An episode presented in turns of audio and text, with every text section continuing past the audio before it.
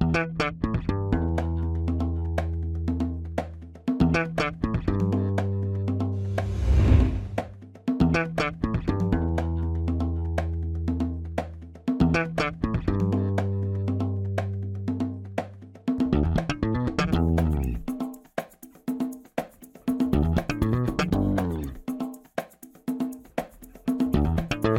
Este é o Tapa da Mão Invisível, podcast destinado àqueles que querem ouvir ideias que abalam sociedades e não são ditas na mídia tradicional. Bem-vindo, Paulo Fux. Tudo certo, Júlio? Tudo certo, cara. Uh, por inveja desse teu fundo aí maravilhoso, comprei uma micro prateleira aqui para botar os meus 12 livros que eu trouxe do Brasil. Só trouxe 12 livros, me desfiz de todos os meus livros no Brasil, mas trouxe meus 12 livros. Então agora eu vou começar a montar aqui, tipo um Minecraft, assim, é. montando meu fundo aos poucos. Esse é o, esse é o, esse é o ruim do Kindle, né? Kindle tu não consegue Exato. expor os livros que tu compra. Eu tô há um ano no Kindle e eu não tenho mais como expor. Vou deixar meu celular parado aqui atrás. rodando. meu Kindle rodando. Mas hoje tem, tem, temos uma convidada hoje, né, Júlio? Quem é a convidada? Seja muito bem-vinda, Mari, Marina Helena Santos. Ah, muito obrigada. É um prazer estar com você, Júlio, com você, Paulo. Adorei o convite. Maravilha. Nós que ficamos muito felizes com o teu aceite de vir aqui falar com a gente. Uma pessoa que representa as ideias da liberdade no Brasil, né? Uma instituição que representa tão bem, você representa tão bem. A gente vai falar isso durante o episódio. O pessoal, talvez que não conheça a Marina, eu vou apresentá-la daqui a pouco, mas antes disso, vamos para os nossos recadinhos únicos iniciais.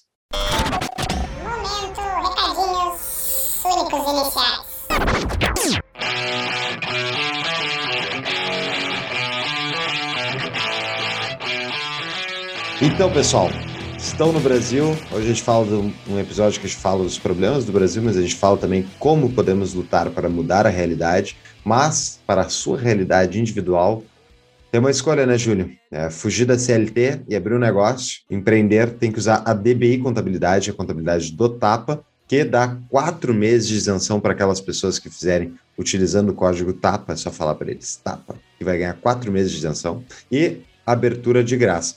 E Fora isso, tá com curiosidade, tá com dúvidas, como é que tu pode fazer o empreendimento? Fala com a DBI no arroba DBI Contabilidade no Instagram. Eles são mega prestativos. A gente escolheu eles como parceiros aí porque eles sabem como fazer e vão te ajudar a construir o seu negócio no Brasil. Exatamente, os caras são ponta firme, é só entrar em, em contato com eles.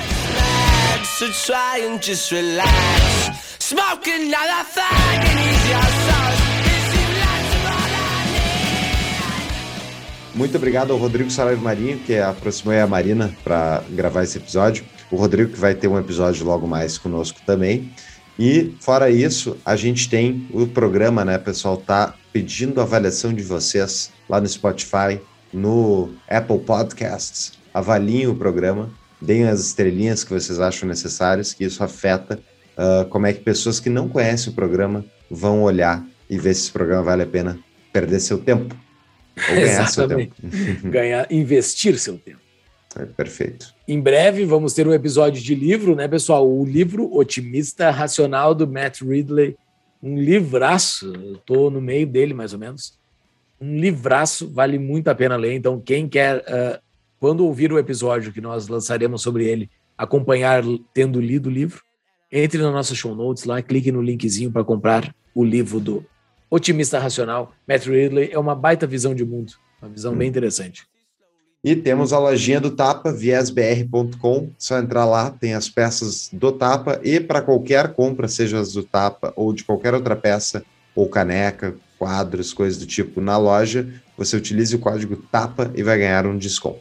Fora isso, né, vocês podem nos apoiar, é, espalhar as ideias, ajudar o Tapa a espalhar as ideias de liberdade por esse Brasilzão para contribuir para que nós possamos espalhar as ideias da liberdade pelo Brasil, é só entrar no nosso apoia-se, apoia.se barra tapa da mão invisível, faça sua contribuição. Uh, a partir de 10 reais você já entra no nosso Discord e a partir de 20 reais você já pode entrar diretamente no grupo de patrões, onde você faz pergunta para os nossos entrevistados.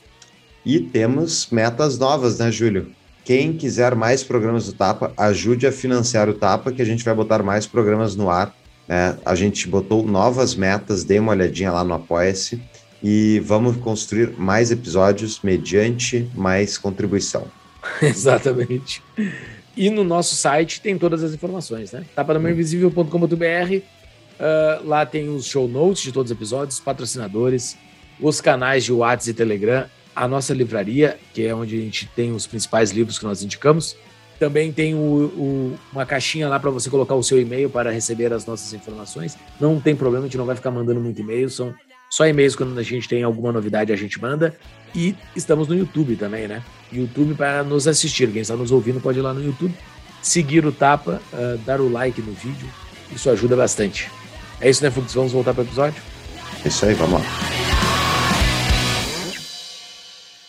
Pessoal que nunca ouviu falar na Marina, a Marina ela mete a mão pelas ideias da liberdade, é uma fazedora, como diria meu avô. Quem é a Marina, né? Deixa eu apresentar aqui para o pessoal. Marina é economista com mestrado pela UNB, 18 anos de experiência no mercado financeiro, setor público e terceiro setor, CEO do Instituto Milênio, fundadora do Movimento Brasil Sem Privilégios e ex-diretora de desestatização do Ministério da Economia. Trabalha para construir um Brasil melhor. Seja muito bem-vinda mais uma vez. Ah, obrigada, é um prazer, um prazer mesmo estar aqui. Sou fã, viu, do podcast. Maravilha, coisa boa. Marina, selo, sabe... selo é. audiência de qualidade. Exatamente. E sabe, Marina, eu, eu acho que eu já citei o Millennium umas duas, três vezes aqui, mas antes de tu entrar, lá no início, quando a gente começou o podcast, que o Millennium era o, é o, muitas vezes é citado, especialmente gente que discorda das nossas ideias como sendo o grande bicho-papão revolucionário do, do, sistema brasileiro, só que na prática, até tu entrar, eu não realmente eu não estava vendo o Millennium ter uma, um posicionamento e eu não sei quando é que tu entrou, queria que tu comentasse um pouco da tua trajetória e do próprio Millennium, mas tu entrou recentemente e a mudança, assim, o que a gente enxerga de trabalho por trás do Millennium, quanto o Millennium está agindo, é impressionante, então, por favor, conta um pouquinho de ti e do trabalho que tu vem desenvolvendo no Milênio, para daí a gente ir na nossa pauta aí de reformas brasileiras. Ah, o Milênio foi um presente incrível. Eu assumi na última semana de outubro e eu trouxe um projeto. 2021? É, que... Desculpa, então, 2021. 2021. Aí eu acabei, aliás, até fiz uma apresentação de conselho e falei meus seis meses, né? Foram uhum. seis meses, completei agora seis meses no, no milênio. Mas é, basicamente o que eu trouxe foi um projeto de discussão de políticas públicas é, de maneira madura no Brasil, né? Porque eu realmente sentia muita falta. Como é que é feito? Bom, eu passei um ano em Brasília e ali eu vi como é que a política pública muitas vezes é feita, né? E não tem critério. Então, é, ela é feita. É, assim, né? O, é, o Estado gasta 40% do PIB, então ela, ela definitivamente ela é, é, é, feita. Agora, se bem feita, aí são outros 500, né? A gente vai falar bastante sobre isso. É muito mal feita, né? E o motivo disso eu acho, é porque realmente os critérios de decisão são critérios muito políticos, né? E não técnicos. Então, é, o Milênio, quando eu cheguei, eu vi aquela gama incrível de especialistas que, que estavam, porque o Milênio já existe desde 2005, né? Então, gente muito boa, é, experts em vários temas, é, mas, por outro lado, eu não estava vendo ele participar do debate de política pública, né? Com tanta gente boa que entende do riscado. Então, o que a gente fez foi trazer de volta, né, é, ir atrás dessa base, ver aqueles principais temas que estão sendo debatidos e trazer uma, uma visão mais ponderada para o Brasil, assim, de como deveria ser, né, para pelo menos ter ter esse debate mais profundo. Então, a gente já está na nona edição dos Millennium Papers, né, que são artigos de, de política pública. É, trouxemos, é, a maioria deles tem dois especialistas, né, normalmente tem coautoria, nem sempre, mas, mas a maioria desses projetos. É, e depois, a partir disso, a gente fez um podcast também, que é o Millennium Boa. Talks, que os especialistas falam, mas a gente sempre traz um, um convidado especial, a gente brinca que é para desmistificar aquele tema, então fazer aquela pergunta chata, tentar mastigar mesmo. Então, viram aulas mesmo sobre aquele tema e tem sido um projeto bem, bem interessante. Antes de a gente entrar nessas políticas públicas específicas, assim, né? Uh, falar um pouco sobre o milênio, assim, o que, o que, que é o milênio, porque, que nem o Fux falou, a gente não combina boa parte da nossa pauta, a gente monta meio que separado, e eu tinha exatamente essa mesma pergunta que o Fux fez, assim, só que um pouco mais tenebrosa, porque antes de eu me, eu me eu conheci as ideias da liberdade ali por 2012, mais ou menos, e daí, antes disso, o milênio era assim, era a CIA atuando no Brasil, essa coisa meio essa coisa, o, o neoliberalismo do mal, sabe? Era o que eu tinha como um cara que não entendia muito de política e via isso, assim. Uh, como é que surgiu o milênio? Porque hoje a gente está completando uma tríade bacana aqui, né, Fux? Que a gente já entrevistou o pessoal do IEE, né? Vários do IEE, uhum. fundadores do IEE, o Fux é, é do IEE. A gente já entrevistou o pessoal do Instituto Mises, que tem uma importância muito grande para, para, para a liberdade. Tríade não, porque é mais que a gente entrevistou o Berlanza, do Instituto Liberal do Rio de Janeiro, que é outra instituição importante para a defesa das ideias, e agora fechando aqui com o Milênio, né? Uhum. Como é que surgiu, uh, da onde que vem o funding, como é que se mantém, porque só para tirar essas coisas da frente, assim, né? caso caiu um esquerdista aqui que quer entender sobre o Milênio, ah, essa CEO do Milênio, vamos ver alguma casca de banana dela aqui, vamos ver então, vamos tirar isso da frente? O que, da onde que vem? Então, o Milênio começou em 2005, né? E é um instituto para defesa de valores de liberdade, né? Então, democracia, Estado de Direito, livre mercado. É, eu acho que nesse, nessa trajetória, eu acho que um dos principais é exatamente isso, né? Colocar essa coisa, a gente ainda tem no Brasil, infelizmente, um resquício, né, de que o Estado é a solução e o mercado é, é o problema, e é exatamente o contrário, né? Então, o Millennium, ele, ele é, logo, eu acho que logo da fundação, né, a gente teve a Patrícia Carlos de Andrade, depois veio o Paulo Eber, Aí a gente teve a Priscila e agora sou eu. Então, é, e logo ali no começo, né, principalmente é, na época da Patrícia e do Ebel, por exemplo, eles traduziam alguns livros liberais que praticamente não existiam no Brasil. Então, hoje em dia, né, você tem outros movimentos, ainda que esses que você cita são tão, tão antigos quanto, né? Sim. Mas eu acho que ganharam muito mais relevância aí com o passar do tempo. Então eu tive esse trabalho também de tentar entender um pouquinho, falei com, com eles, né, para entender quais que eram, com os primeiros fundadores, quem estava ali desde o início e tentar entender qual era o papel. Então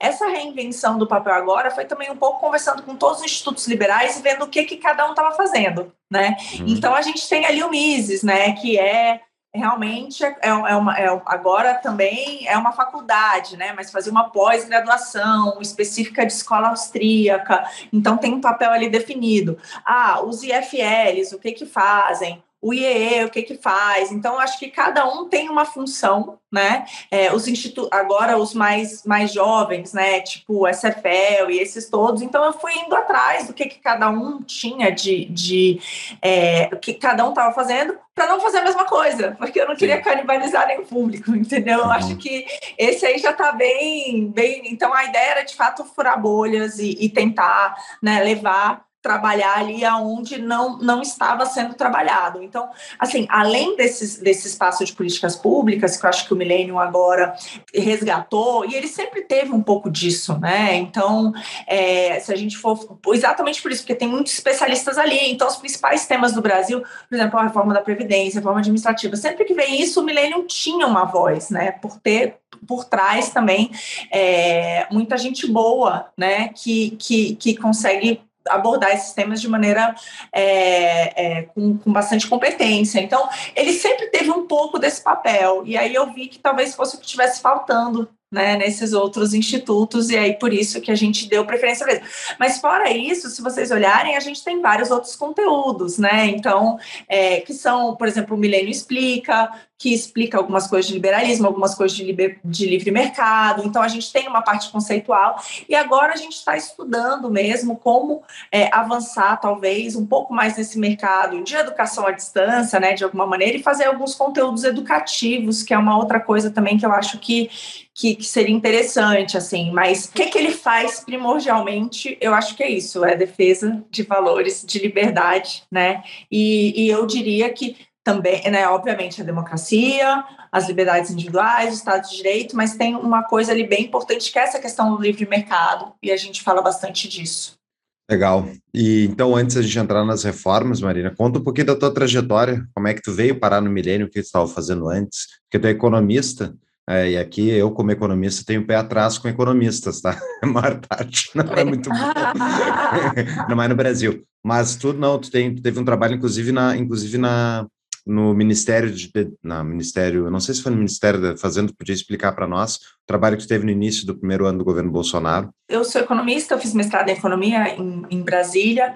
É, no início da minha carreira, eu, assim, no mestrado, principalmente, eu trabalhei muito com a questão de desigualdade de renda. Só para contar um pouquinho da minha história, né? Eu, eu, eu fui criada em São Luís do Maranhão, assim, eu morei lá dos 3 aos 13 anos. Meus pais eram separados, meu pai morava em Brasília e eu passei a minha infância ali. E ali em São Luís tinha muito perrengue, assim. Com 13 anos eu resolvi morar com meu pai, estudar e depois trabalhei, entrei no mercado financeiro e consegui, né, mudar a minha vida e também dos meus irmãos parte de mãe e das pessoas que eu amava.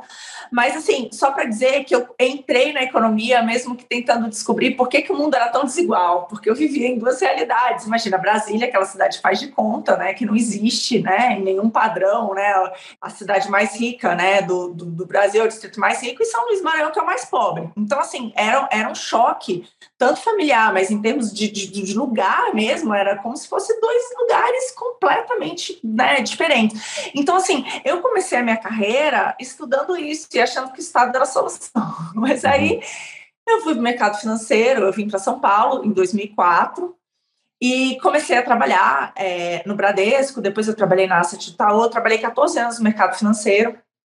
E o que eu fazia, eu estudei vários países do mundo. Eu tive a oportunidade de estudar mais de uma dezena de países. E comecei a ver que a melhor maneira de tirar as pessoas da pobreza não tem outra, crescimento econômico. E para isso, você precisa de liberdade econômica. Então, uhum. é, foi uma coisa que eu aprendi fazendo, né? E a gente teve aí um boom, né? A gente viu aí, nossa, eu vi a, a gente teve uma, mais de um bilhão de pessoas saindo da pobreza, né, adotando liberdade econômica, e o Brasil completamente para trás, assim, é, tem 41 anos, desde 1980, a média de crescimento da renda per capita no Brasil é 0,6% ao ano, isso é nada, demoraria 120 anos se a gente continuasse nesse ritmo. O problema é que nos últimos 10 a gente resolveu piorar. Então, ah, talvez a gente. A gente eu eu não, não, não, acho que, que a ideia de que a gente pode andar para trás ela, ela não existe, tá? Eu acho que ela é bem, bem, bem razoável também, infelizmente. Então, foi estudando que eu vi que o Estado, muitas vezes, ao invés de ser a solução, ele era o problema, né? E eu acho hum. que isso é um caso muito específico aqui no Brasil. Então, tudo que a gente tem, inflação, é tudo, tudo vem do inseto excesso de Estado, né? um fiscal completamente desorganizado, um gasto sempre muito alto, um elevado endividamento, uma elevada, é, um elevado imposto, principalmente, e tudo isso que penaliza principalmente o mais pobre. Né? Então, uhum. eu acho que é, é, é, é, bem essa, essa o que aconteceu. Aí, em 2019, eu tinha trabalhado na Bozano com Guedes, ele me fez um convite para ir para o Ministério da Economia, e eu tive a oportunidade de parar de ser aquela chata que dizia para investir em qualquer lugar, menos no Brasil, e fazer alguma coisa pelo meu país, né? Uhum. E, e foi muito engraçado, gente, porque minha filha tinha dois anos e meio, né? E para Brasília, eu conversei muito com meu marido, ele falou: tá bom, você vai, mas ela vai ficar aqui, a nossa estrutura, tudo é aqui, então você vai e volta. Então eu tinha que segunda voltar sexta. Então, assim, foi uma coisa muito difícil.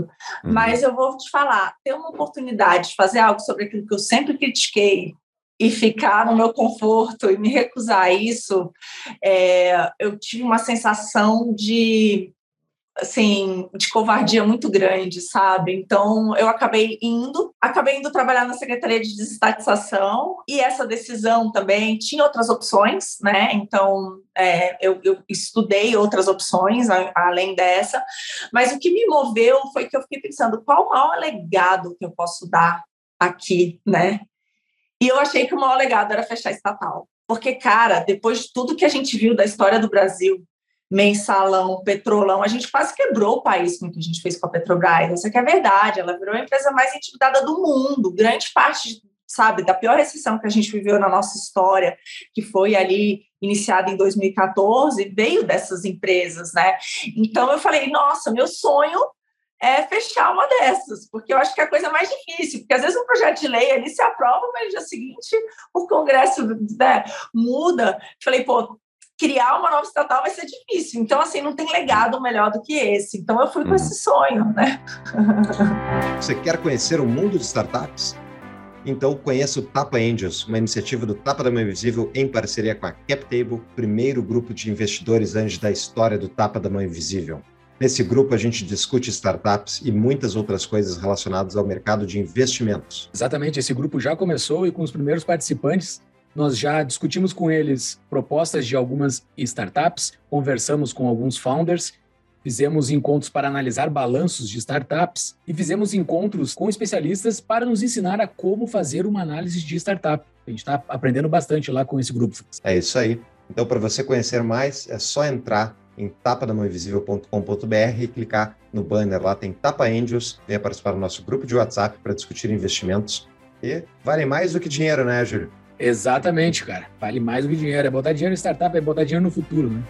É isso aí. Mas vocês venderam, venderam vários subsidiários, no caso, não conseguiram vender muitas das estatais originais. Como é que tu avalia o trabalho que ficou? Ah, para quem queria vender tudo,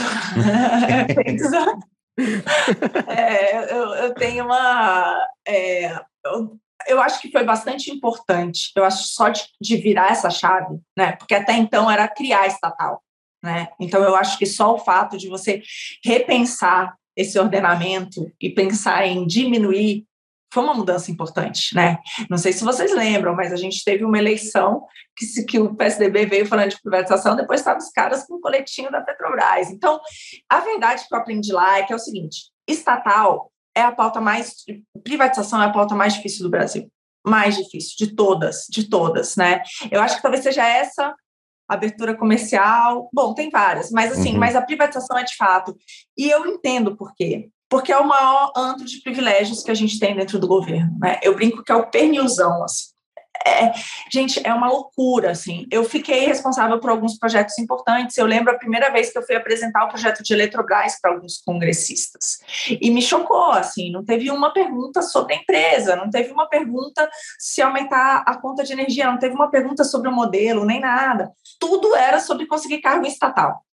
Tudo assim, eram 40 interesses individuais, sabe, assim, privados, individuais ali, de quem estava ali, algum interesse específico estatal. E aí a gente começa a entender, por exemplo, metade do crédito no Brasil praticamente é de banco público, então ele uhum. decide para dar e a taxa. Então, além de tomar toda a poupança, né, e fazer com que a gente tenha uma taxa de juros alta, que já desestimula isso, o que resta, o pouco crédito que tem, né, grande parte dela é de banco público, que decide a quem é que taxa, é, o número de contratos, o que é uma Petrobras, né? Então, é, é, é, é muito dinheiro e muito poder, muito, sabe, assim.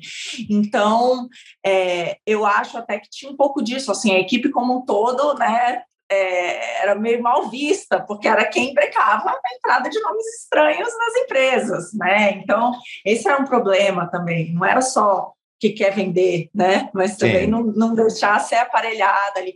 Então, por isso, eu acho que é um pouco frustrante, assim. É, eu, eu acho que realmente é um mal enorme, assim. O projeto mesmo de Eletrobras, apesar de todos os jabutis, eu acho que desvirtuaram muito o projeto, né? Fizeram muita bobagem aí. Nunca vi um projeto de, de desestatização que, ao invés de começar com vai ser privatizada, é vai ser privatizada desde que passe um gasoduto nesse CEP. Tipo, gente, é muita ah, é? cara de pau. Sério? Mas, apesar de tudo... É, apesar de tudo isso, o mal que essa, que essa empresa já fez para o Brasil, sabe? Eu acho melhor que se vá, entendeu? É, é, é, é muita a Eletrobras. A gente teve, a gente baixou a tarifa de energia na marra no governo Dilma, usando a empresa, né?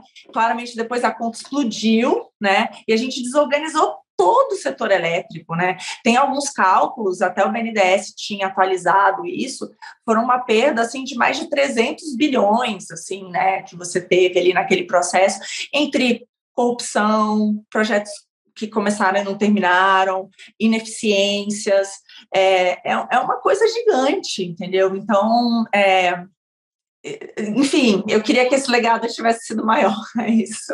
Não, justíssimo. Mas é, tu está dizendo então que as estatais não são da, da população, elas são de, de quem está no poder que faz a divisão? É, é, não é, não é possível a estatal ela é privada para entes públicos, é isso? Eu vi um tweet ontem do Ciro Gomes dizendo que é um crime privatizar a Eletrobras, porque é um crime, coitado do brasileiro que não tem energia elétrica, vai entregar isso para os vendilhões da pátria que vão botar para o capital estrangeiro aquele monte de termo que ele utiliza. Não tem essa função, assim, mesmo que seja um deboche da nossa parte, não tem, não tem a, a iniciativa privada consegue fazer este papel? O que? Energia elétrica? Exato. Quanto que é público hoje, vis-a-vis quanto é privado? É muito mais privado do que público, gente. Tanto faz que está fazendo. é, e muito mais de maneira muito mais eficiente do que do que a Eletrobras. E veja o mundo, né? É, a grande maioria das empresas são privadas, as mais eficientes, né? As que têm um maior valor de mercado. Isso vale. Enfim, é, é, eu, eu acho que assim a questão é se o setor privado ele é capaz. Outra, outra coisa que eu acho que é muito importante. Vou dar um exemplo. Teve uma empresa, Instituto de Resseguro do Brasil, o IRB, né? Se eu tivesse que fazer de novo tudo que eu fiz para vender essa empresa, né, o resto da participação da União, eu não seria, seria incapaz, assim, aquilo ali foi missão impossível, uhum. missão impossível, assim, sabe? Eu não conseguiria replicar, nunca. É, mas teve um mega gosto amargo, porque a gente vendeu e falaram que o preço era ruim. Só que três meses depois teve um escândalo de corrupção e hoje a empresa vale 10% do que valia. Então, assim, se a gente junta a venda da União com o do Banco do Brasil, foram quase 7 bilhões. Então, eu brinco, a gente, eu ajudei a economizar 7 bilhões uhum. para o pagador de impostos que está lá. Uhum. A minha, o que eu quero dizer com isso é o seguinte: alguém questionava, ah, mas não é melhor vender depois da reforma da Previdência? Como se, meu, sabe, é, o Estado tem que ser empresário? Essa é a pergunta. Exato. Faz sentido o Estado ser empresário? E a grande verdade é que a gente viu isso. A gente viu que o Estado tinha participação direta e indireta em 700 empresas, entendeu? Isso, o governo federal. A gente não está falando do estadual, a gente está falando de municipal, a gente está falando... É, agora, o Estado que não consegue educar nossas crianças, que 38% dos alunos universitários são analfabetos funcionais, que as escolas ficaram dois anos fechados, foi recorde de escola fechada, que não é capaz de dar o, o, o básico de segurança. A gente mora num país com uma né, super inseguro. Talvez a, a, a função primordial do Estado é segurança, né? Segurança de todas as formas, inclusive segurança jurídica, e a gente não tem. Então, assim, é, como é que esse Estado que não faz nada bem feito, o básico do básico da dignidade humana, vai querer administrar, você dizer, vide essa, ah, o preço poderia ser um pouquinho melhor, aí descobre um pouquinho, ah, eu não tinha visto que essa fraude, e de repente nada mais a empresa.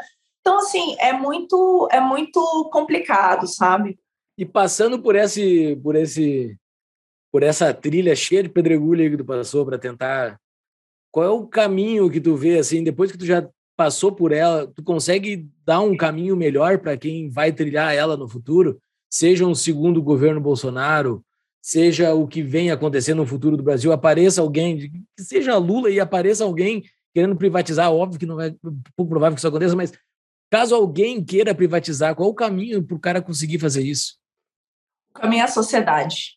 É, é antes, é antes de lá. É antes de lá. Lá não adianta. Lá não adianta. Primeiro, o que eu aprendi lá é o seguinte: o Congresso manda no Brasil. A gente tinha a gente saiu com um discurso que eu acho que é errado, quer dizer que estatal poderia ser privatizada por decreto, algumas, mas depois a gente descobriu que nem essas, né? As maiores, de fato, precisam de projeto de lei, às vezes PEC, né? Então a gente às vezes precisa de três quintos do Congresso, então, assim, é muito difícil. Mas, mesmo para privatizar uma empresa como a Casa da Moeda, a gente precisava de quebra de monopólio. A BGF, pequena, mas precisava transferir os fundos que ela administrava. O que, é BGF? alguma coisa. É... o que, que é BGF? Eu não sei. É uma é. empresa que é basicamente uma empresa que dá um seguro de crédito de exportação. Sabe? deixa eu te. Olha, olha que coisa legal. E é estatal. É estatal. O BNDES, quando ele deu lá os empréstimos para Cuba, sabe aqueles empréstimos uhum, famosos uhum. e tal, ele disse que não tinha culpa. Por quê? Porque a BGF tinha segurado esse empréstimo. Ah. E dinheiro? Com os fundos do Tesouro Nacional. E, Maravilha. cara, assim, o que que estava é, ali? Quando eu estava ali, a gente recebeu proposta de empréstimo para a Argentina, colocando que a gente já não tem risco de crédito, a gente não tem risco de crédito. Olha outras, quero nem que passe por aqui, assim, sabe? País do Oriente Médio roots, assim, sabe?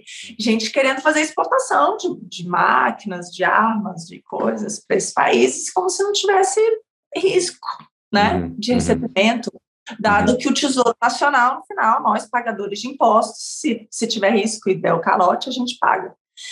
Essa BGF, em bah. poucas. Mas é, ela cuidava de alguns fundos, você tem que transferir o fundo. Então, assim, no final das contas, em algum momento você vai ter que negociar com o Congresso, isso é o problema.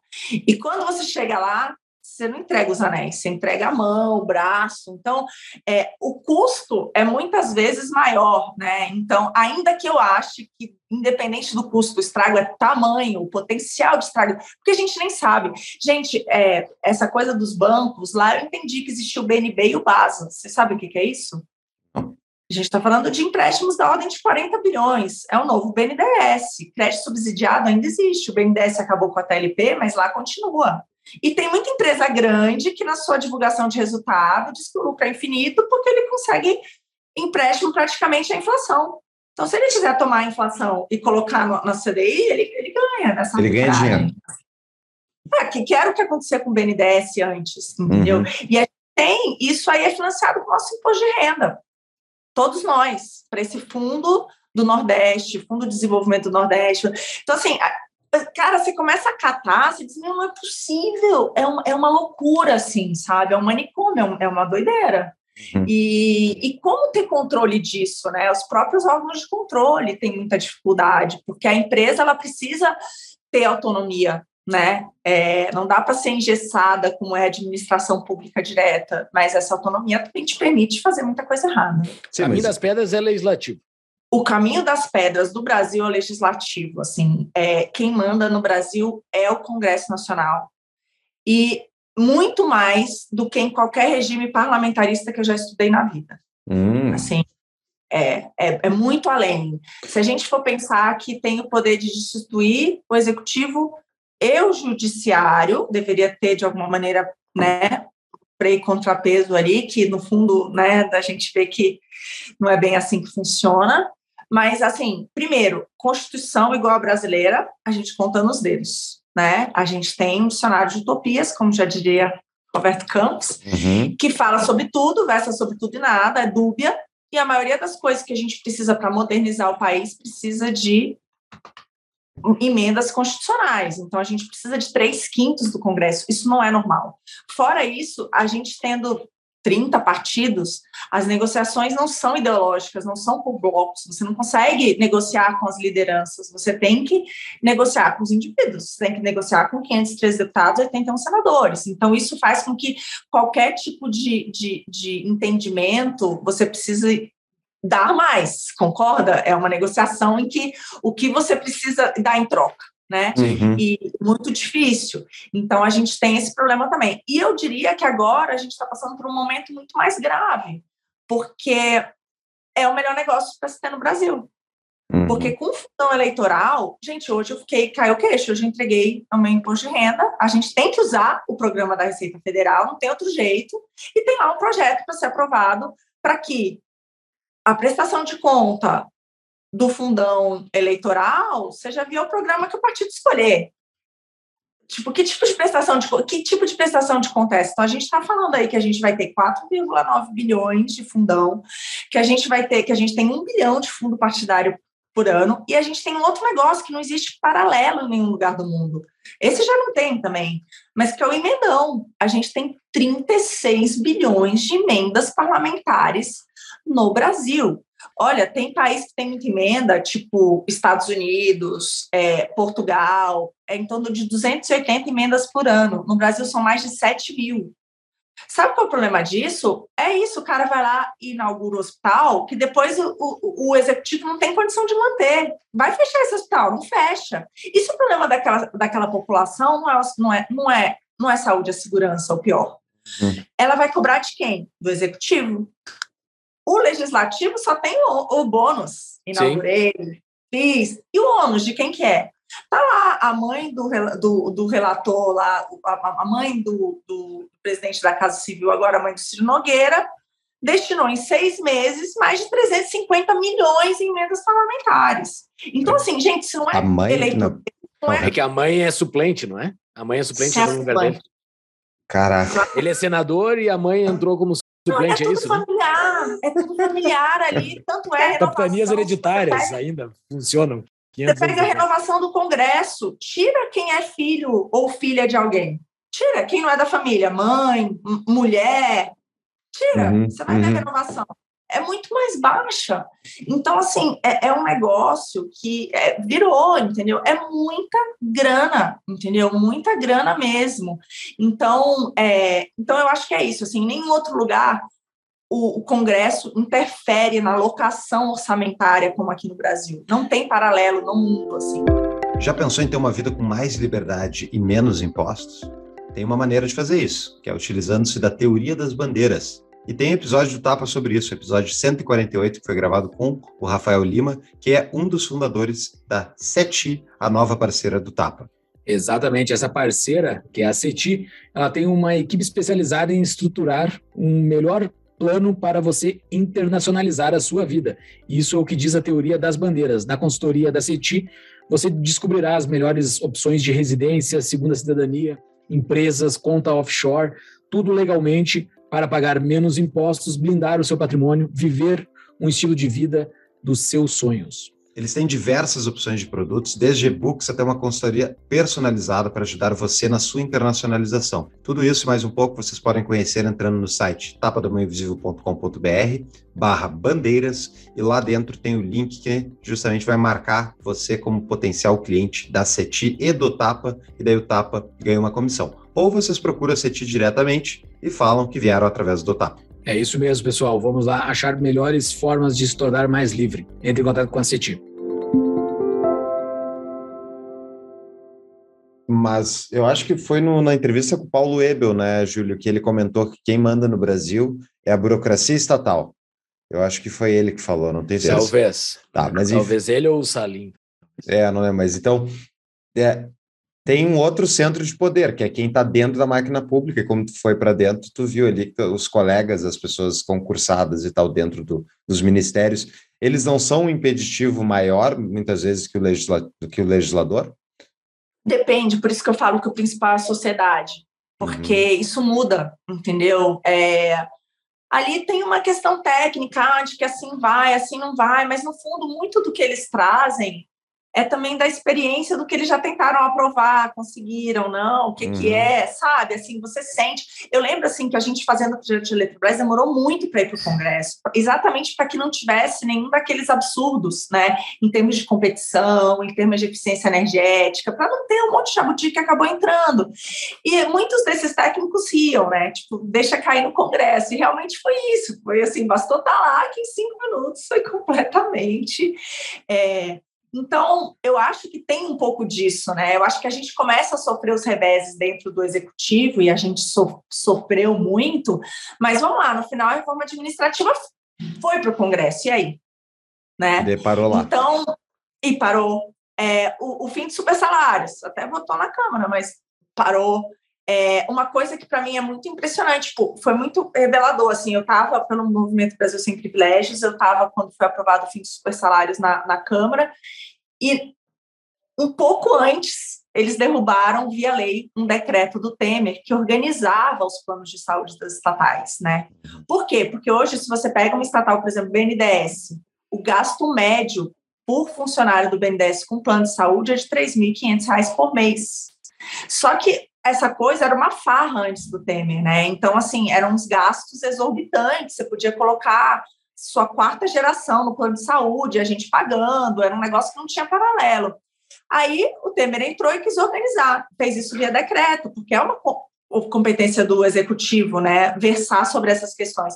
Eles colocaram uma lei para derrubar isso. O custo disso é 10 bi por ano, gente. 10 bi por ano. Eu estava lá comemorando uma possível né, melhoria E os caras fizeram. Agora, voltar com o quinquênio, 7,5 por ano, entendeu? Ou seja, o juiz vai ter um aumento, não importa nada da produtividade dele, garantido de 5% a cada cinco anos. Já tem licença-prêmio, já tem três meses a mais de férias, além de 60 dias, recesso, tarará. E ainda tem isso. Então, assim, é uma, é uma loucura, mas é, é, é óbvio, acho que esse corporativismo, como eles falam, é de uma maneira maior, porque ela pega, assim, o, o executivo, o legislativo e o judiciário, né? Uhum. Mas para mudar isso, você no Brasil, com a nossa Constituição, você sempre vai depender do legislativo, é isso que eu quero dizer, entendeu? Entendi. Perfeito. Uh, tá, vamos sair dessa bad vibe aqui. Não, eu queria, eu queria, eu queria descer mais um nível dentro dela. Eu queria descer mais um nível. Eu não. quero sair dessa vibe. Não, não, eu não queria ficar falando mais. Todos, se ficar citando os privilégios, a Marina não vai terminar esse episódio de hoje, né? Episódio de cinco horas falando é. mal do Brasil. Não, é, é justo, é, é Marina, a gente recém gravou. Não, mas tem o Brasil lindo, gente. Exato, é, exato. Tem o Brasil lindo. É fazer e, a coisa. E não é deboche, existe luz, mesmo, é verdade. Exato. Então, mas eu não sei, Júlio, eu estava eu tava a fim de perguntar para a Marina qual era o diagnóstico delas de por que, que a gente chegou aonde a gente chegou com esse estágio das coisas. Ok. O que, que tu acha? Pode ser, Marina? Como é que a gente chegou? Como é que o Brasil chegou nessa nhaca que tá, a gente não para de falar de privilégio, não termina nunca? Porque alguma coisa dessa sociedade permitiu que isso se construísse, né? E a gente está aqui no podcast muitas vezes falando dos problemas e as pessoas que são as, as, pessoas que estão nos ouvindo, elas ou estavam vivas ou elas estão vendo agora acontecer tudo isso e elas estão, olha, tá, mas o que, que eu faço em relação a isso, entendeu? Então, eu acho que a gente chegou até aqui por uma palavra muito simples: populismo. Populismo a todo vapor, assim, né? É, e eu acho que o populismo, qual que é a maior coisa do populismo?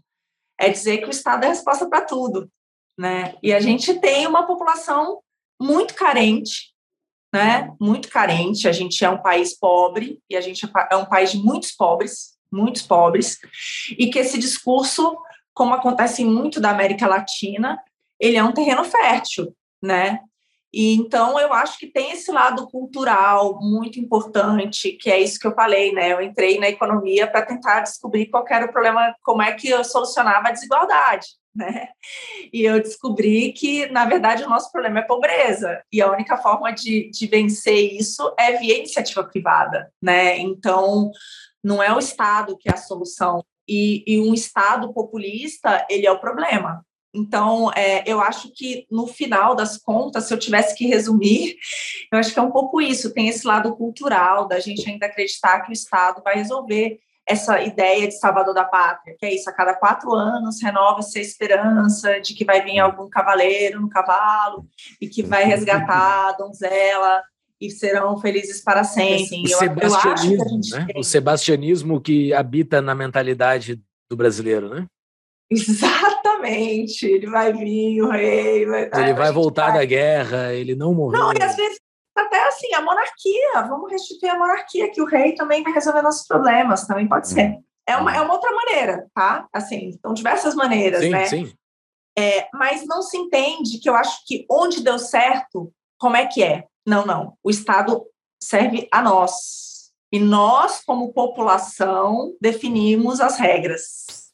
Entendeu? Ah, isso, eu, te, isso, isso eu vou ter que discordar de ti, Marina. Não, não. Onde é que é... Os lugares que foram, que foram. Não, vamos lá. Onde o, o berço assim, do liberal. Vamos lá, Inglaterra, né? Estados Unidos, mesmo os nórdicos, né? Se você vê, eles têm uma questão do livre mercado muito forte, entendeu? Tem. Então, é, por mais que o Estado possa ser provedor de muitas coisas, eles têm um, regras claras, eles têm né, é, uhum. é, competição, né, inovação. Então, assim, não é, não tem é, questão de impostos é fácil, abrir e fechar um negócio é fácil. Mas né? Então, é, o que eu é eu concordo isso, contigo, eu concordo contigo. É só minha, como eu sou libertário, sabe, todo podcast aí, eu enxergo não. Esses estados, eles não, eles não estão lá para servir, eles estão dificultando menos. Eles estão, a, tipo, atacando menos o indivíduo ali, deixando ele prosperar um pouco mais. Porque aqui, na, na prática, o Estado faz, ele não deixa a sociedade nem criar riqueza para daí expropriar. Ele expropria antes, lá na, ele come a semente e não deixa prosperar o jardim. Então não tem como dar certo. Mas Mas. Mas você vê Marx, é. né? Marx já era isso. Uhum, Ele é dizia isso. Que o problema do capitalismo é que geraria riqueza e as pessoas não iam querer mais. A gente tinha que, que ser antes, né? A questão é não ter ninguém melhor que o outro. Uhum. E essa questão de você nunca ter essa dominação é termos que ser todos iguais a fórceps. Uhum. E se a pessoa experimentar um pouco do que pode ser o crescimento e geração de riqueza, ela vai, vai dizer que talvez valha a pena, né? Uhum. Então é, é, uma, é sempre essa disputa, né? De ser igual todo mundo na lama, né? Ou de é impossível se você permitir isso que você crie essa essa desigualdade. Então eu entendo o seu ponto e eu acho que aqui é exatamente isso. Acho que a gente tira antes, né? Eu acho que nesses outros lugares você chegou pelo menos é, e se utiliza disso, entendeu? Eu acho que isso que é o mais triste, assim, tipo, o populismo, isso que a gente vê na América Latina com tanta força e aqui no Brasil, né, muito, é exatamente isso. Você se utiliza, a gente pega do cara que ganha até dois salários mínimos no Brasil, né? Ali pouco mais de dois mil reais, mais da metade da renda dele, é.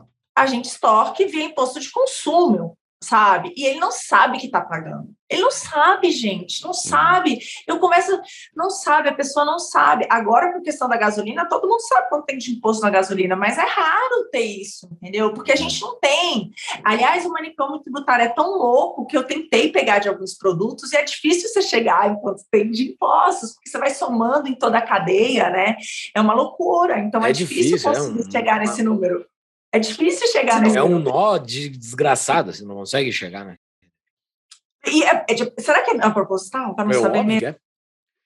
Então é isso, entendeu? Estamos aqui no nosso podcast conhecendo a Marina do mercado financeiro que dizia para botar o dinheiro fora do Brasil, mas eu não quero mais essa Marina, eu quero a Marina nova que depois que tu saiu do mercado financeiro, tu falou, não, vamos acreditar nesse lugar, né? A gente acredita, eu e o Paulo aqui nós a gente tem vários episódios que a gente da, trabalha os problemas do Brasil, mas existe algumas coisas boas do Brasil e caminhos para a gente seguir, né? Para o país ficar melhor e, e melhorar para a vida de todo mundo, né? Então, essa nova Marina, Marina pós-mercado financeiro, eu quero que ela venha para cá agora e me diz assim, quais são, tu citou lá no início políticas públicas, né? Trabalhar algumas políticas públicas.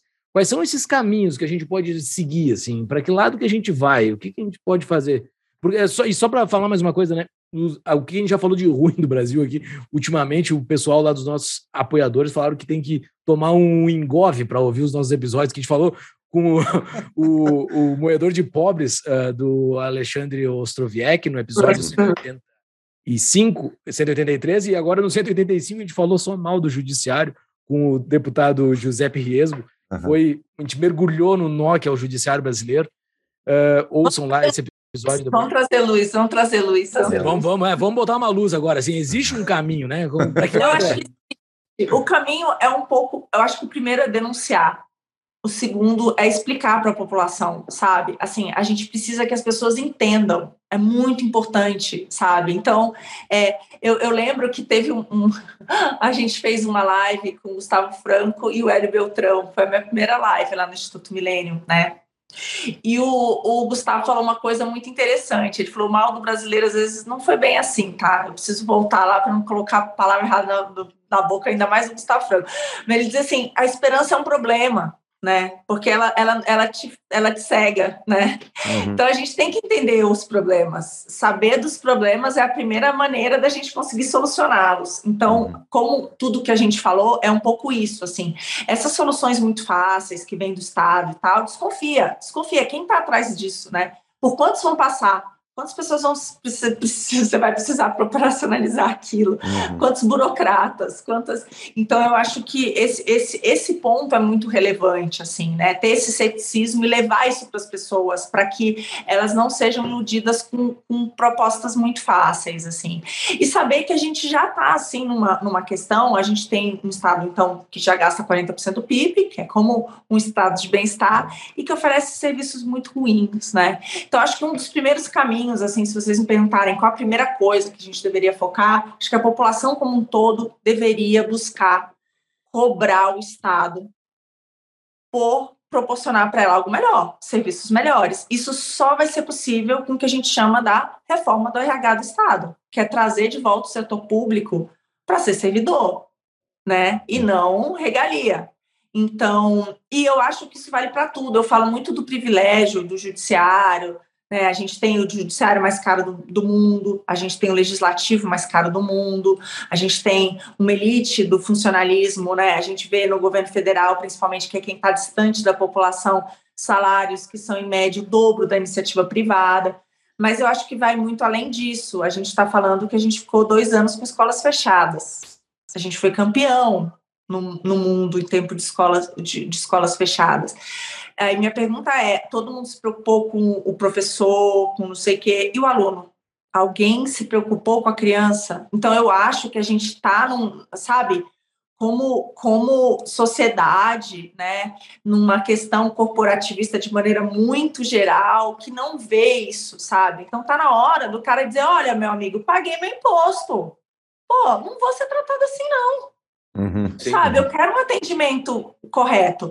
As mães que tiveram isso, pô, eu vi, a gente teve um escândalo agora lá da Avenues, né, que é a escola mais cara, talvez, de São Paulo, uhum. uma questão ideológica super complicada, mas os pais que estão ali podem pegar os filhos, tirar e botar em outro lugar. 85% dos brasileiros têm que aceitar o CEP que for que vai definir. Uhum. Ele não pode fazer a escolha com os pés, que é a uhum. principal liberdade que alguém pode ter. Que é tipo, aqui eu não quero, eu quero colocar meu filho em outro lugar, porque ele está sofrendo bullying, porque o que ele está sendo ensinado, ele não está sendo ensinado, então não está sendo ensinado que 38% dos universitários, meu, são analfabetos funcionais. Aí falam, ah, mas a gente tem um problema de evasão do ensino médio, então vamos, cara, evade porque não, não aprende. Então, assim, é básico o que acontece, não aprende. Então, assim, a gente gasta um absurdo com a educação no Brasil, sinceramente, e a criança não aprende. Então, sabe, tem que ter uma cobrança. Eu vejo assim, a luz está tá nisso, assim, eu acho que a luz está na sociedade dizer, meu, eu estou pagando, estou pagando e não tenho serviço. Mas o que, que a gente tem visto? A sociedade exatamente contrário ela, ela, ela paga, né? As mães lá, eu estava com o pessoal das escolas abertas e ela falou que perguntaram: ah, mas você não tem lugar de fala, porque você tem filho em escola privada e você não conhece o chão da escola. Ela falou: eu tenho lugar de fala, porque eu pago duas vezes. Eu tenho que pagar uma escola particular, porque minha filha não tem, e eu que pago com meus uhum. impostos a escola pública. Então eu tenho dois lugares, assim, não é um lugar. Tem uma DARF. É. Tem uma DARF. É isso. É, eu, e eu, eu vejo esse movimento é igual o movimento Brasil Sem Privilégio, gente. Para mim foi lindo, assim. Eu imaginei, pô, eu fiz, foi até com o Paulo Ebel, a gente fez a vacinação pela reforma administrativa e tal, o fim do salário. A gente colocou no ar, sei lá, em três semanas tinham 50 mil assinaturas. Eu falei, cara, eu não tô sozinha, uhum. sabe? Eu não tô sozinha. Eu vi essas mães, elas se abriram as escolas no Brasil inteiro, entendeu? E foram mães que largaram a profissão, largaram tudo, tomaram monte de processo de arrodo, foram tentativas de ser caladas de todas as maneiras e foram bater na porta de todo mundo e dizer foi a primeira vez que a sociedade civil, que mães né, foram atrás da educação. Falei, pelo amor de Deus, não acaba esse movimento. Você precisa. Lá no Congresso está cheio de representantes do corporativismo na educação, lotado, mas não tem mães, não tem gente da sociedade civil lá brigando. Né? Pela... Então, eu, eu acredito muito nisso, sabe? Em movimentos em que as pessoas é, em, o que vocês fazem de levar luz né, e conhecimento, no que o Milênio tem tentado fazer, que é levar luz e conhecimento em torno de políticas públicas para a gente ter uma discussão madura, é, e de que as pessoas, ao entender o que está acontecendo ali, comecem a cobrar. Então, não só votar melhor, mas cobrar mesmo, assim, sabe? Você tem que entender o que está acontecendo e, de alguma maneira, é, saber disso. Pô, isso aqui é um absurdo, então vou encher a caixa de mensagem do Pachequinho, porque não vai ter. Não tem como ter quinquênio mais no Brasil, gente. Na boa, se a gente encher a caixa dele, não vai ter, entendeu? Então, hum. é um poder. A gente tem que, a gente tem que tomar esse poder, sabe? Assim, eu sinto muito isso, assim. Precisa, ali é muito escuro, assim, sabe? Precisa levar luz, assim. E eu acho que a maneira de fazer isso é essa, é difundindo conhecimento, é explicando para as pessoas, é de alguma maneira trazendo para elas essa consciência e essa de, de cobrar mesmo, porque a gente já está pagando imposto, entendeu? A gente já é a gente, a gente já está sendo afetado. com tudo de, de mal, né? A gente, eu brinco, assim, tipo, São Paulo não tem mais bolha, né? Eu fui buscar minha filha, eu e meu marido, dois assaltantes, hum, fizeram ele ajoelhar, duas armas, né? Levaram os celulares, ele, ele falou a senha errada porque ele estava nervoso, voltaram, né? Depois voltaram de novo, porque virou a correntinha que a mãe tinha dado, né, a medalhinha ali, e não existe mais, sabe? Então, assim, é em qualquer lugar, né? Então, eu acho que a gente, se a gente sente isso e se apropria disso, para mim foi um pouco esse wake-up call. O que, que fez a Marina largar aos 14 anos e a vida dela e tudo, e dizer, meu, o Brasil tem jeito e depende da gente, assim. Foi essa sensação de que, vamos lá, e eles se assustam, uhum. sabe? Uhum. É, bem ou mal deu para vender IRB, bem ou mal, acho que a Eletrobras teve dois problemas, mas vai fechar. Bem ou mal mudou o mindset, vai ser muito mais difícil colocar uma estatal nova agora. As pessoas começam a entender o que, que é. Ninguém gosta do correio que não entrega a carta, porque a gente falou. Então, né, a privatização do correio, as pessoas já perguntam, pô, é melhor, eu prefiro né, por outro, né? Vem quebrado, vem mal, é caro. É, então, sabe, eu acho que esse tipo de coisa, né? Agora o negócio da Petrobras, e você vê né? Alguém falando, pô, talvez privatizar é, e, e, ter umas outras coisas. Então, é, é uma, essa mudança, sabe? Essa mudança faz com que o cara não esteja tão é, suscetível a cair num populismo e acreditar no Estado salvador da pátria, sabe? Ele, a gente precisa trazer isso. Pessoal, vocês estão preocupados que os governos estão gerando inflação, diminuindo o poder de compra da moeda e mais do que isso ainda, vocês querem saber qual o único ativo que é verdadeiramente livre da intervenção do Estado e que tem a escassez de verdade? O Paulo Fux vai contar para vocês. Acho que todo mundo que ouve o Tapa já sabe que a gente está falando de Bitcoin, né, Júlio? Provavelmente. Mas Bitcoin é difícil de entender no início, porque é uma coisa realmente extraordinária, a quantidade de conhecimento diferente que está embutido dentro dessa moedinha mágica da internet. E caso você tenha interesse justamente em conhecer mais estratégias de investimentos, como é que é o ciclo de mercado do produto, como é que funciona a declaração para o leão, que é muito importante. Então, para tudo isso, eu, junto com um colega, criei a Concierge Bitcoin é uma empresa, o objetivo dela é ajudar as pessoas que não conhecem o ativo a comprar e manter de forma segura ele, Júlio, que é muito importante não perder as suas chaves, né? A chave do cofre. Então, tudo isso mais um pouco a gente ensina no Concierge Bitcoin. Exatamente. Peguem na mão do Paulo Fux que, eles, que ele acompanha você para dentro desse maravilhoso do Bitcoin. É isso aí. Isso você pode conhecer mais em tapadamãoinvisível.com.br barra BTC.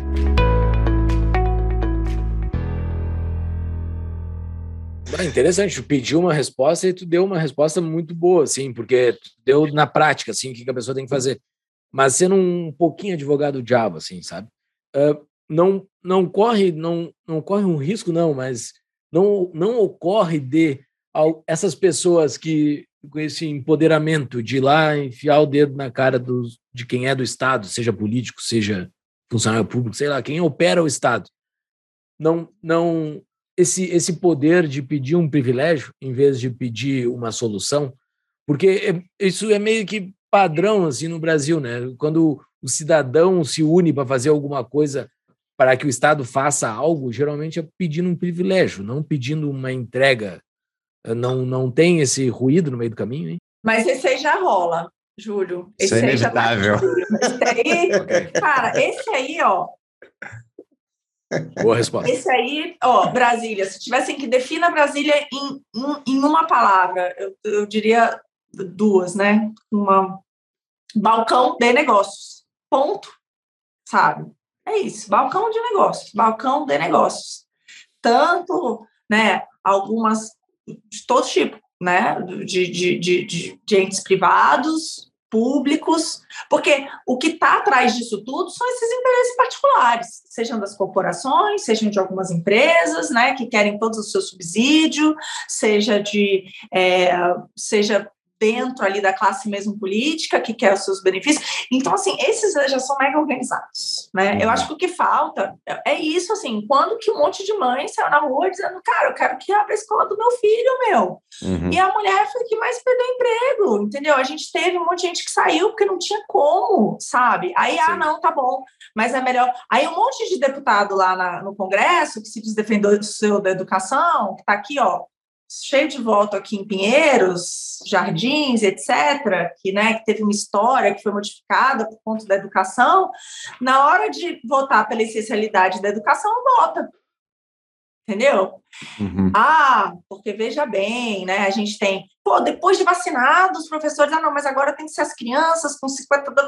Cara, o cara não quer, mas, mas vai além, porque as próprias, muitas faculdades, muitas empresas particulares que estavam ali com EAD vendo que é mais barato, que estava também, também não queria, entendeu? Então todo mundo se une nessa hora. Agora, cadê as crianças? Cadê as mães dessas crianças? São muito mais, concorda? Uhum, Quantas uhum. são? Então, esse movimento, ele, ele me deu uma certa esperança, assim, sabe? Tem coisas que me brilham os olhos, assim. Uhum. O movimento Brasil Sem Privilégios foi o ponto que me levou no milênio e ver gente boa topando fazer, né? Pô, imagina, essa galera escreve estudo de graça, né? É, um monte de gente ali está unida pro bono, sabe? Para de fato trabalhando para fazer as coisas acontecerem. Aí vem uma coisa como essa, do movimento como esse, isso, isso me dá uma esperança, sabe? De que as pessoas elas elas podem, se elas se dão conta, contribuir, sabe? Assim, é um pouco isso, assim. Mas, Marina, daí voltando para a questão da política pública, eu fico pensando, né? Vamos lá, a gente tem que melhorar as políticas públicas brasileiras, porque 40%, como tu está falando, tu tá falando 40% de impostos, aí tu não está botando a inflação dentro. Né? Não, não é imposto, eu, eu, é, é gasto, gasto do governo que inclui, porque uma parte é dívida também, né? Eu, é. eu vejo que vocês falam assim, vocês, eu adoro, vocês falam tributo mais inflação, que é tipo o que, hum. que você está pagando. Só que tem uma outra parte, né? Que é endividamento. Verdade. Então, e juro, né? Uhum. Então, assim, é, tem é maior ainda. Você toma emprestado. Então, você está tomando, que é o, o, que é o imposto ou uhum. inflação futura, né? É, exato. Tirar alguma coisa futura. Então é maior ainda, entendeu? É, Porque você é tem uma parte de, de, aumento de endividamento, que é essa retirada de poupança, né? Que é por isso que a gente não consegue investir também, porque Boa. o setor público drena, né? É, a gente está falando aí quase 50% da renda nacional vai para gasto público. É isso. Né? A gente está para botar a inflação dentro. É isso. É, é isso aí. Então, é, se você está ouvindo, então você passa metade do ano trabalhando para o Estado, né, para toda essa enhaca que a gente estava falando até agora. Mas daí essa é a minha pergunta, Marina, sobre a, a, a questão da política pública. A ideia da política pública é, obviamente, numa, numa ideia de reduzir a intervenção estatal, permitir né, que a decisão fique mais perto do indivíduo, quanto mais perto, melhor, que o indivíduo consegue tomar decisão sobre a sua própria vida melhor do que um burocrata uh, longe dele. Né? A questão é, não tem um grande risco dessas políticas públicas serem cooptadas para justamente auxiliar determinados grupos de interesse que estão bem organizados, estão perto da máquina pública. Então, vou dar um exemplo. Qual seria a minha política pública para a educação? Fecha o MEC, dá voucher que seja por alguns anos para as crianças poderem, para as famílias poderem botar as crianças nos colégios que quiserem.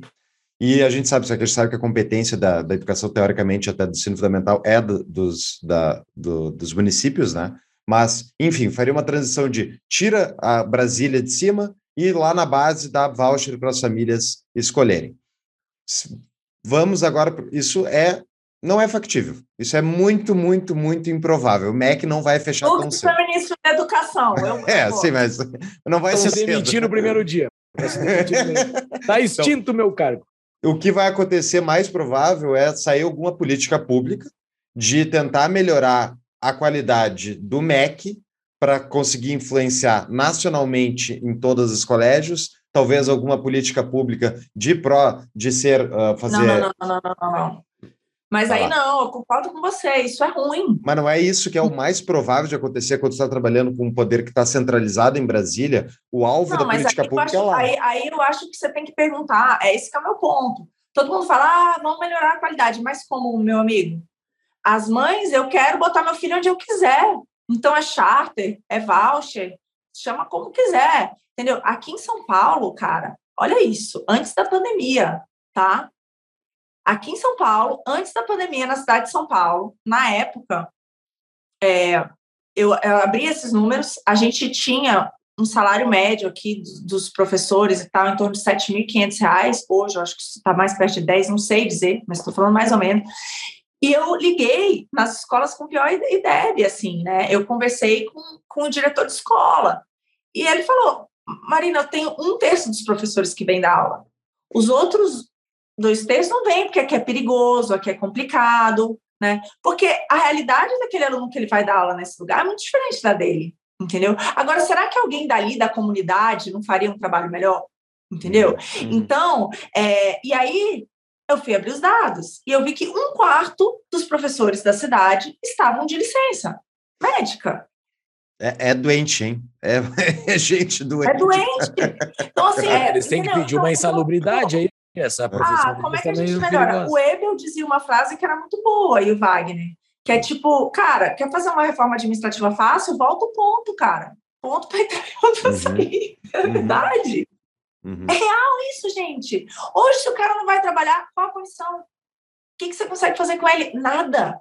É nesse nível, entendeu? Uhum. É nesse nível. Você não consegue nem, nem se o cara não vai. Então, assim, uhum. É, tudo bem que alguns você prefere até que não vá, mas assim, você Isso é pior.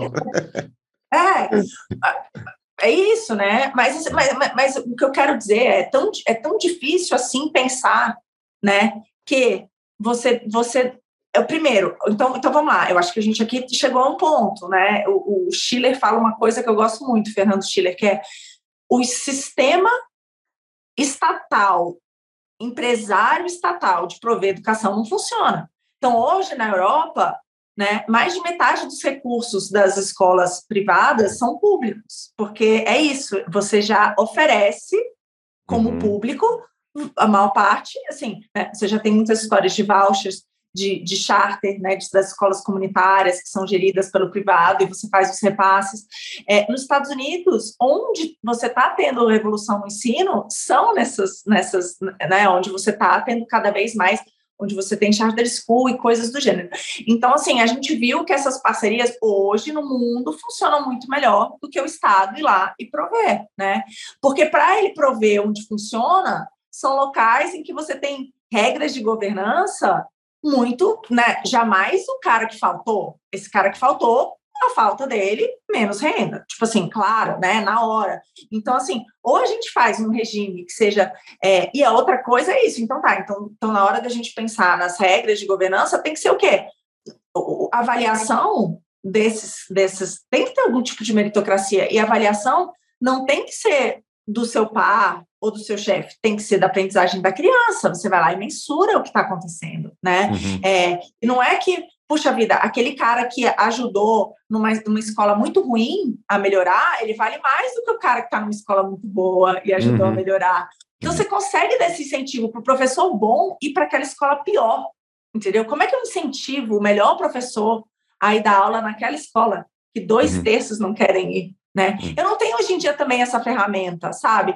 Então, é, é muito engessado. Imagina o cara para comprar giz de cera e quadro negro precisa usar 8666, sabe?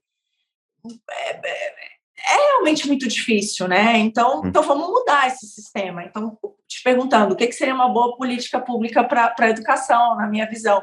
É isso, esquece esse Estado, empresário, provedor, e que a, a escola o destino da criança, é o CEP dela, e permite que o pai que não gostar troque ela da escola, meu. Uhum. Quero aqui, quero ali. Vamos ter competição desse ensino, né? Isso vai fazer com que, obviamente, eu acho que você melhore a qualidade, né? Você não tem nenhum tipo de incentivo, não ter competição é a pior coisa que você pode fazer. Muito bem. E é interessante porque a pergunta para ti, como é que é que a gente faz o Estado mudar isso? Né? Como é que a gente faz o Estado transformar essa política pública que tu acabou de explicar? Como é que elas transformam em realidade? A gente estava comentando antes que é através das ideias e tal, mas tem uma coisa aqui que eh, tem várias, mas uma das coisas que nós três temos em comum, assim como várias pessoas que estão ouvindo esse podcast e outras pessoas que têm iniciativas liberalizantes, digamos assim, é o propósito, é o propósito de mudar a realidade desse país horrível, porque a gente não quer, quando tiver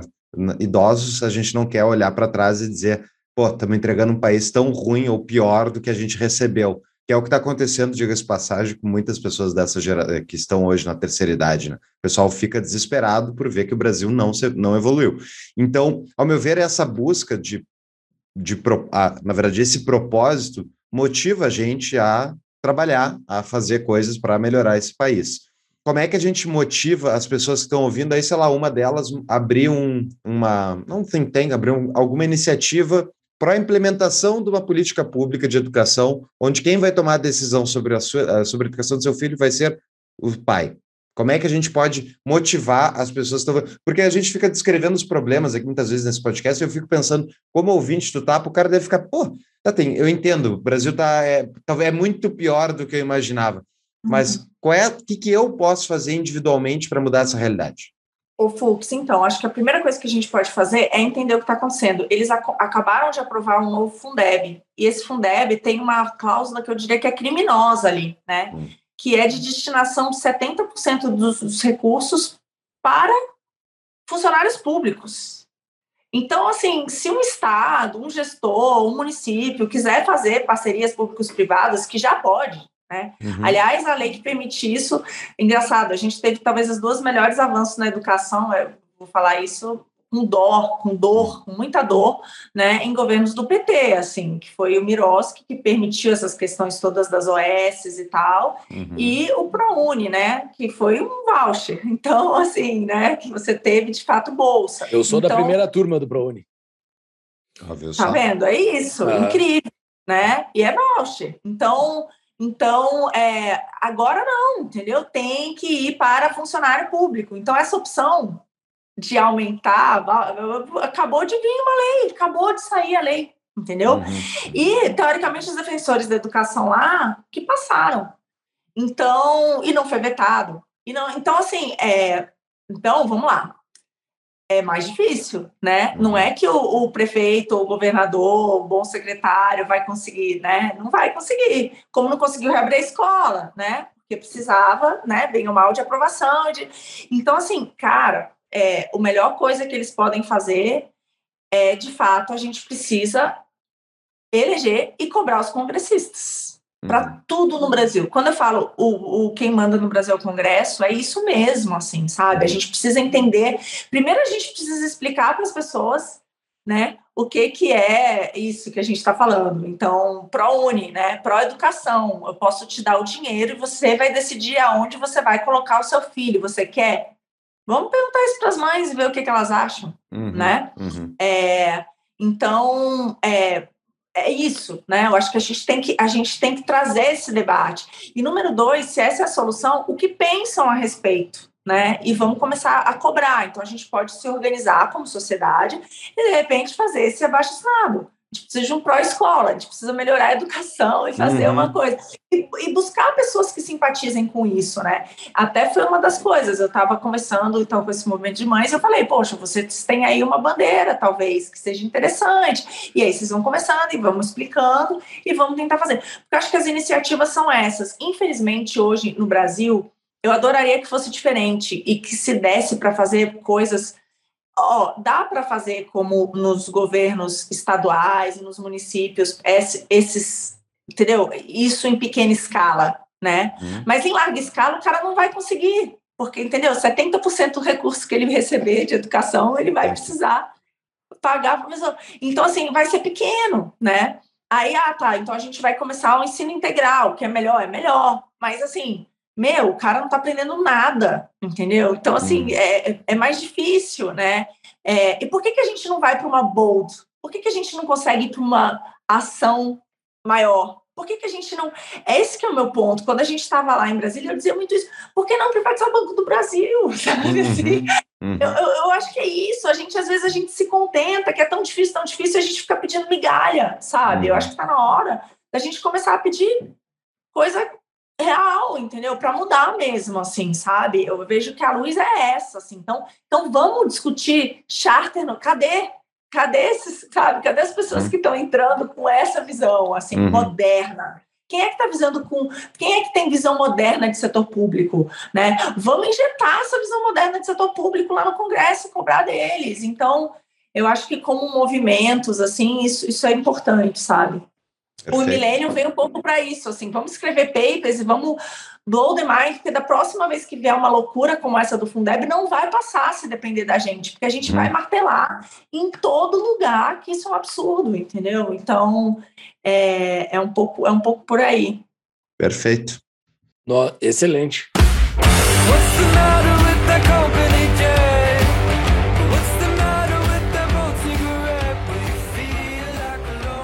Nós temos os nossos patrões aqui que também contribuem para, uh, para espalhar as ideias da liberdade do Brasil, ajudando o TAPA a espalhar as ideias da liberdade, cada um fazendo a sua parte. Os patrões, uh, eles podem fazer perguntas, né? A gente fala para ele quem a gente vai entrevistar e eles podem fazer perguntas. E teve uma pergunta do Ramon aqui, que ele, que ele, que ele diz, né? Embora ele não esteja nos ouvindo, ele fez muito de, de encontro com o que tu está conversando, uh, o que estamos conversando. Momento Patrão Pergunta. Marina, acha que vai ser viável politicamente o legislativo propor reformas liberais em 2023, mesmo com o executivo populista? Cara, sim. É, hoje, metade praticamente das medidas provisórias que vêm é, né, do executivo são aprovadas. E hoje a gente tem, tem um número aí bem interessante, uma matéria do, do valor, até passo para vocês exato mas a gente tem mais três, três vezes mais projetos vindo do legislativo do que do executivo sendo aprovados. Então, é, e eu diria mais, assim, o Congresso, o primeiro papel dele, fundamental em Brasília, é ser goleiro, né? De qualquer um, né? O, o Roberto Campos dizia isso, eu fui para fazer o bem, me contentei em evitar o mal. Isso não é pouco, isso é muito, assim. Sim. Não achem, porque é aquela coisa, é que nem agora, né? A gente não teve reforma administrativa, mas você teve uma economia de recursos, né? A gente uhum. teve uma, uma, economia. Então, assim, porque o tempo passa, né? Então a coisa vai indo. Então, se não for aprovado com coelho, se não for aprovado um monte de barbaridade, sabe? A coisa, a coisa ela vai acontecendo de alguma maneira, né? Então, por exemplo, esse negócio do Fundeb, pô, vieram ali e tiraram, pô, acabaram com a opção de bons gestores de implementarem, vão poder, mas vão ser projetos pilotos. Mas vamos fazer os projetos pilotos, porque vai que dá muito certo, aí você consegue que a população vá lá e cobre, porque meu filho também eu quero, meu também eu quero, uhum. meu também eu quero. Ah, então vamos cobrar lá do deputado né? Aí o vereador cobra daquele, porque a gente sabe que é tudo assim, e aí ele vai ter que aprovar lá, lá em cima. Então, acho que é bom, tendo essa oportunidade, a gente tem que plantar essas sementes, mas para fazer grande, é importante estar ali. Então, em relação ao Congresso, eu acho que é, tem esse poder de goleiro, que é muito importante, né? E hoje em dia ele está sendo muito. Eu, eu tive no executivo, você não manda sabendo que o projeto que, que, o Congresso não vai aprovar. Aliás, essa era uma das críticas. Pô, mas esperaram um tempão para mandar os projetos. Não, cara, a gente já tinha a resposta. A resposta era não, entendeu? Uhum. É, então, é, é um pouco isso, assim, né? Demorou para ir, né? Demorou para ir. Por quê? Porque a gente sabia que o custo era alto, ou que a resposta era não. O custo era alto, a resposta era não. E é um fato, né? É, reforma da Previdência, até os 45 minutos do segundo tempo, correu o risco de não ser aprovada. Aliás, a gente teve iniciativa dessa que morreu na segunda votação do Senado. Vamos esquecer por um voto, né? Uma Joesley Day. Não, antes, né? Antes? Que a gente teve voto. Ah, é, do FHC ainda. Fernando Henrique, é, foi um voto, entendeu? Então, esse risco sempre acontecia, sabe? Então, é, tem isso também, o executivo ele não quer se ter essa indisposição de mandar e ser vencido, né?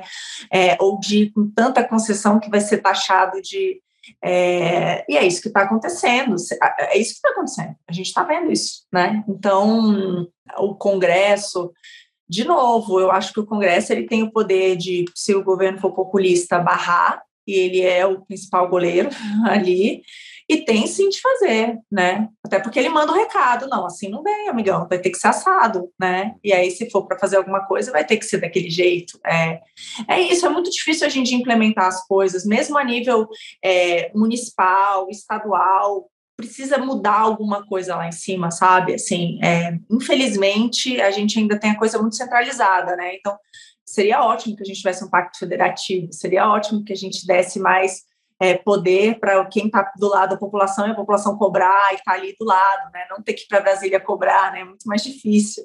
É, mas ainda está muito engessado. Tem uma outra pergunta de um patrão aqui, de um ente que a gente não falou muito, uh, o Rodrigo. Marina, a percepção de que o judiciário brasileiro se tornou hoje uma arma contra as ações do executivo e do parlamento é cada vez mais notória, pois tem sido frequente que meia dúzia de partidos com forte viés ideológico e às vezes e às vezes até sem representatividade derrubem através de ações judiciais boa parte das ações dos demais poderes, principalmente do executivo. Você enxerga isso como um problema em relação às tentativas ainda tímidas de liberalizar o país? E caso a resposta for positiva, você vislumbra alguma forma de mudar esse cenário? Completamente de acordo, né? Eu acho que um dos piores problemas do Brasil, assim, é o que a gente chama de, de, de, de rule of law, né? A gente realmente a gente tem uma, uma insanidade, assim, a gente tem o judiciário que é o mais caro do mundo, e porque a gente tem uma enxurrada de, de, de, de ações, e isso vale para essa esfera também, que é exatamente isso, e uma mudança, né? Então a gente teve aí o, um, né, o STF que votou, né? É, pela questão da prisão em segunda instância, depois voltou atrás. A gente teve, é, fora isso, voltar atrás, né? Além de tirar uma coisa, eles voltam atrás. Então tem uma decisão né, da Suprema Corte e depois uma decisão contrária àquela que ela teve, uma mudança de visão e assim sucessivamente. Então, é, e foram várias, assim, né? A gente foi defender, eu lembro, a questão da venda das subsidiárias, já tinha sido vendida. E os uhum. partidos entraram para que devolvesse para as empresas estatais. Aquilo já tinha sido vendida, subsidiária de Petrobras, subsidiária de, de Eletrobras, porque estavam dizendo, ó, estão fazendo privatização via venda das subsidiárias, então vamos devolver lá.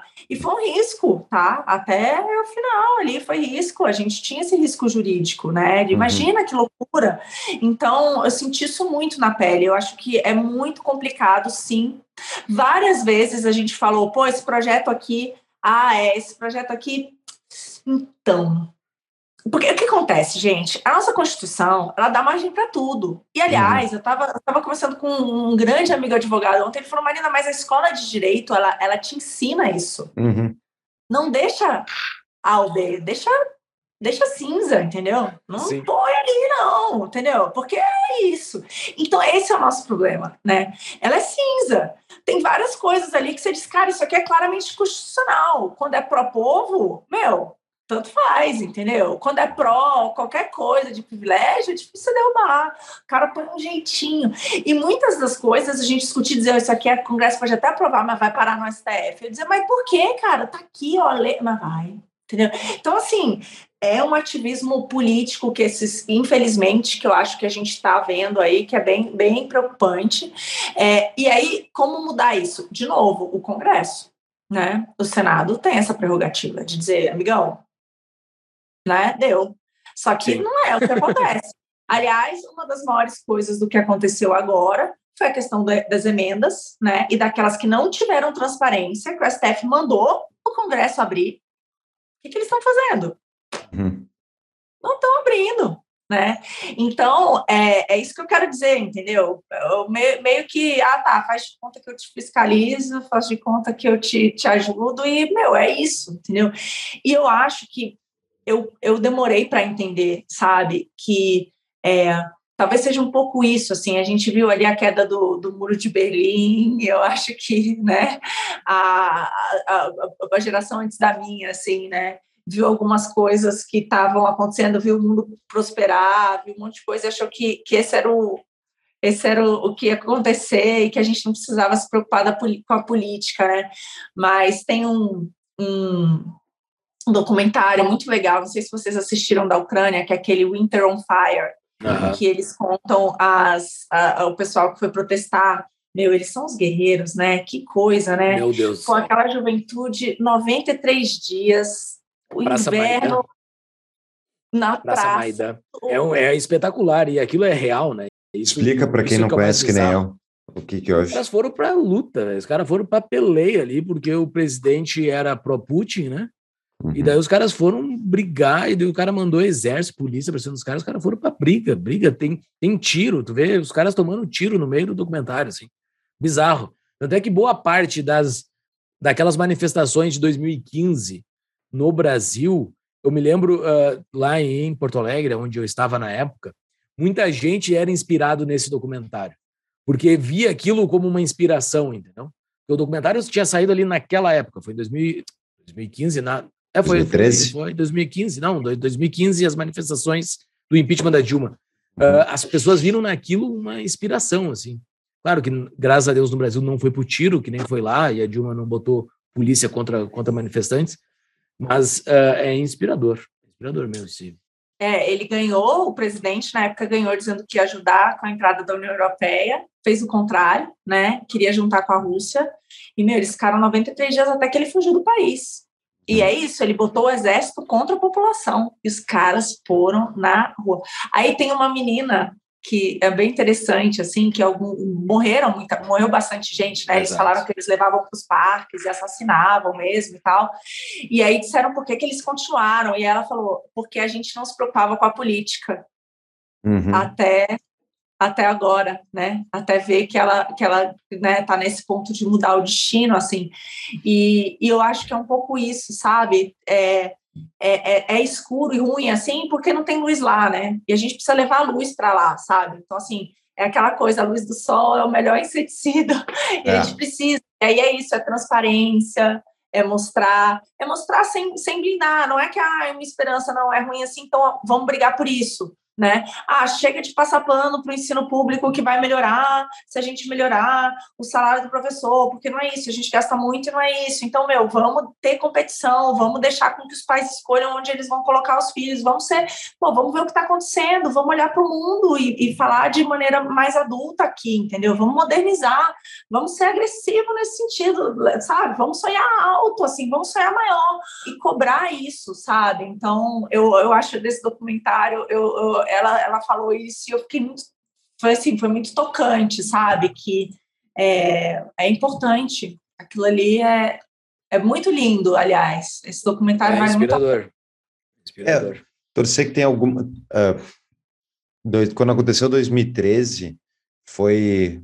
Começou por aquela questão dos 20 centavos nas manifestações, mas logo na sequência tiveram é, manifestações, manifestações enormes, as pautas ficaram muito grandes, mas tem muita gente que está descontente com o Brasil, né? Que está olhando todo esse circo, não, não olha, não se preocupa no dia a dia, mas alguma coisa pode incendiar essa multidão de pessoas que estão apáticas em relação ao futuro do país, e pode ser pior, né? Elas podem ser incendiadas, não ter nada de ideia boa na cabeça e defender um monte de coisas horríveis. Então, é, é, essa, é, essa é a maior dificuldade, né? Como é que tu faz as pessoas antes de acontecer algo tão crítico? Venha, se envolva, faça alguma coisa, se mexa, se, é, porque senão não tem, não tem saída. A política não vai melhorar por conta própria, né? Isso é, isso é inerente ao processo da política. Exatamente, mas acho que é por isso que é tão importante levar a luz no sentido do que, que é bom, né?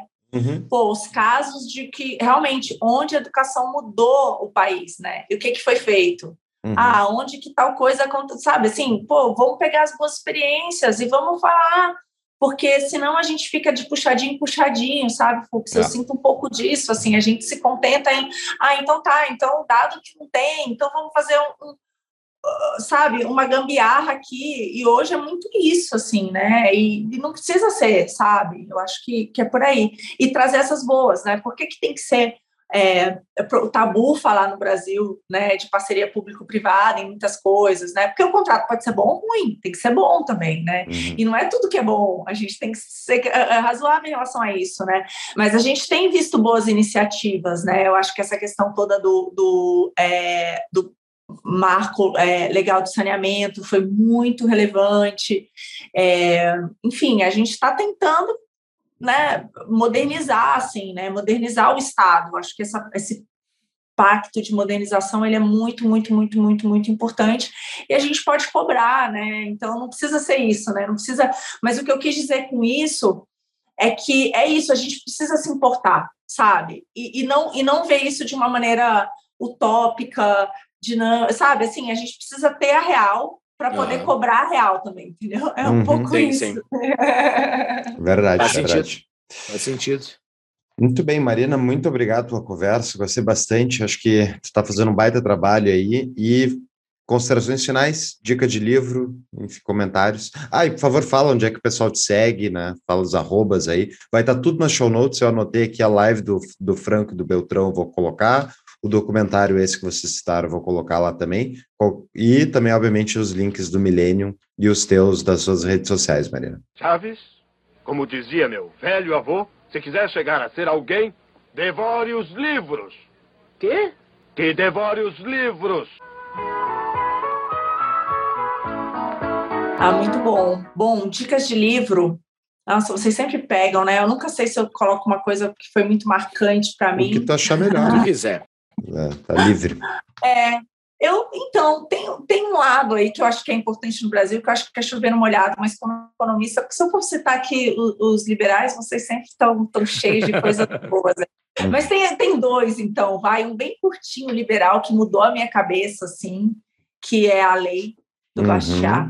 Eu acho muito bom e é fácil. Aham, aham. É excelente. É, são pouquíssimas páginas. Eu lembro que eu li, devorei assim muito rápido e, e me fez entender tudo. Assim, sabe? Uhum, uhum. Foi uma Uhum. Foi o primeiro choque de maneira tão simples, né? Ali é, é muito simples. É um ótimo livro.